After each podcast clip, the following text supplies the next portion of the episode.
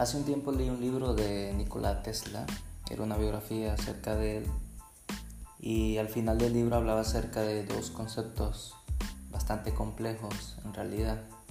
Uno de ellos era la realidad subjetiva y el otro era la realidad objetiva. En el libro se hacía una comparación de por qué las ideas de Tesla eran de cierta forma disruptivas.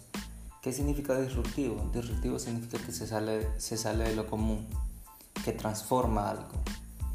Eh, así que Tesla eh, estaba inmerso en su propia realidad, en su realidad subjetiva. La realidad subjetiva nos habla o, nos, eh, o concibe las ideas a partir del yo. Yo quiero transformar el mundo y hago todo lo necesario para poder transformar el mundo. En la medida de que nosotros eh, realizamos estas cosas de manera subjetiva, entonces podemos llevarlo a una realidad objetiva, que es cuando el mundo ya comprende, acepta y adopta mis, ideas en particular. ¿no? Eh, la realidad subjetiva tiene mucho que ver con la perspectiva que yo tengo de las cosas y esa perspectiva me da la oportunidad a mí de crear otras cosas, objetos, o inventar cualquier artilugio que le sirva a los demás. Al principio este artilugio o estos artefactos o cosas no son bien recibidos por el público, porque resulta que eh, lo saca del status quo, ¿no? del, presente, del, de la hora, del, del estado general de las cosas este estatus se ve alterado de alguna forma a raíz de que la tecnología o el estado actual de las cosas es de alguna manera insuficiente y el cambio implica una mejora o, el progreso mismo. Ese progreso nos da la oportunidad de, de ver las cosas desde otra perspectiva y eventualmente se vuelve algo generalizado. Por ejemplo, eh, Tesla tuvo muchos eh, tuvo muchas ideas muy creativas e innovadoras acerca de la radiodifusión. Pero ahora la radiodifusión ni siquiera se menciona. Bueno, no es un tema en particular que, del que se habla a menudo.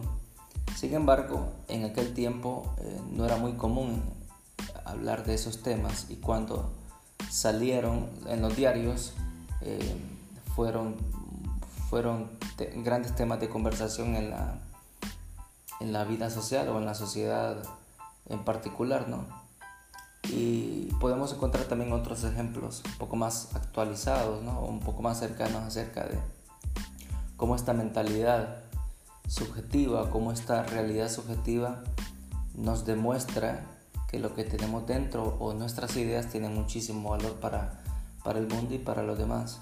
Esa realidad subjetiva que nos permite de alguna manera transformar el mundo, de mejorar el mundo, de mejorar el status quo.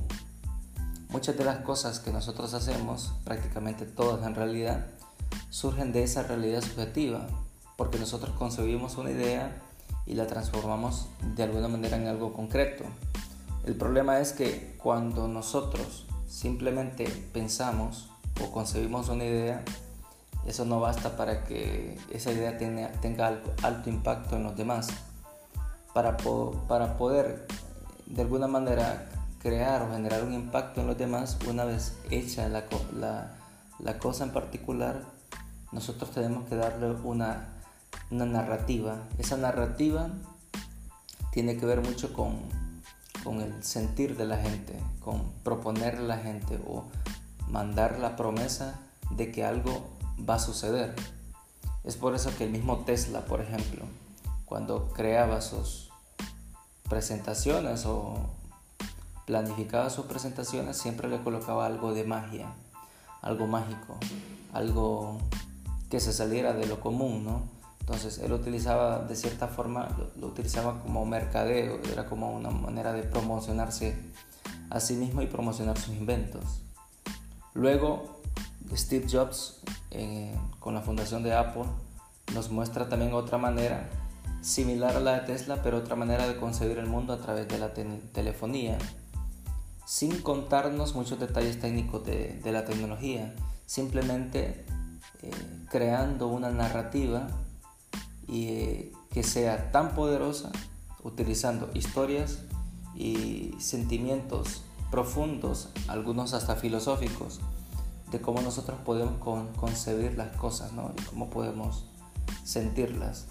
Todos estos, todas estas ideas que tenía, por ejemplo, Steve Jobs, eh, podrían resultar, pudieron resultar en la época eh, muy difíciles de creer, ¿no? Y es lógico porque son las ideas locas las que transforman el mundo, no las ideas comunes. Son los proyectos locos los que transforman el mundo y no los proyectos comunes. Cuando nosotros hablamos de la realidad objetiva, en términos de mercado, nos referimos eh, a los productos, a los servicios que cubren una demanda, cubren una necesidad del mercado.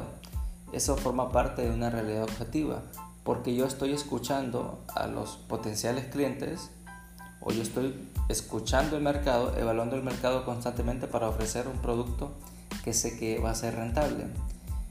En cambio, la realidad subjetiva no atiende a necesidades del mercado de forma directa, sino que crea una necesidad a partir de una idea. La gente cree que necesita eso porque siente una conexión profunda hacia ese producto o hacia ese servicio o incluso hacia, ese, hacia esa idea, ¿no?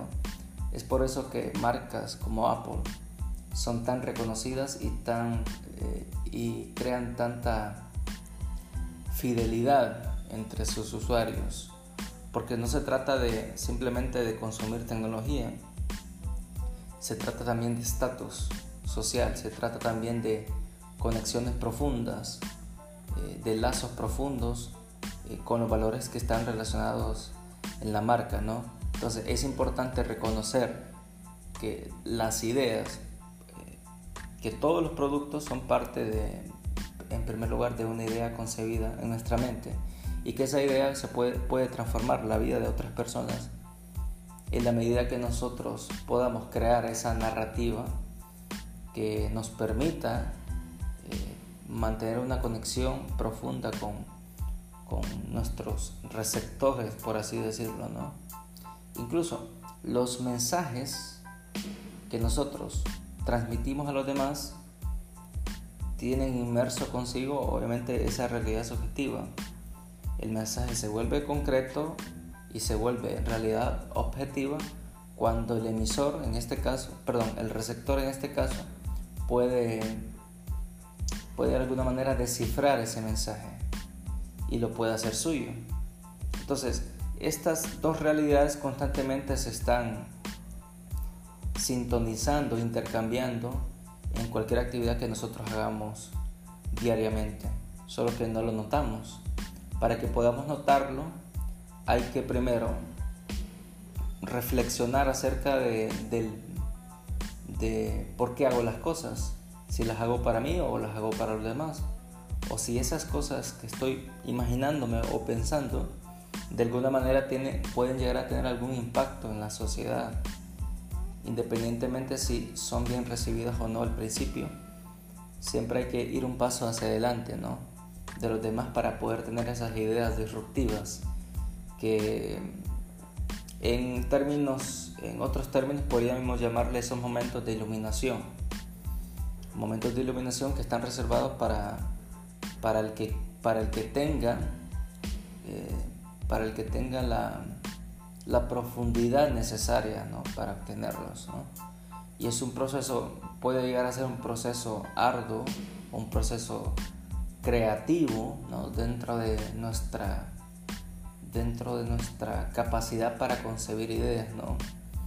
Una buena práctica siempre es eh, pensar en, formas de cómo mejorar o resolver problemas de la vida común, no utilizando las formas eh, actuales, ¿no? o sea, creando eh, ideas innovadoras, concibiendo ideas innovadoras acerca de cómo resolver problemas de hoy.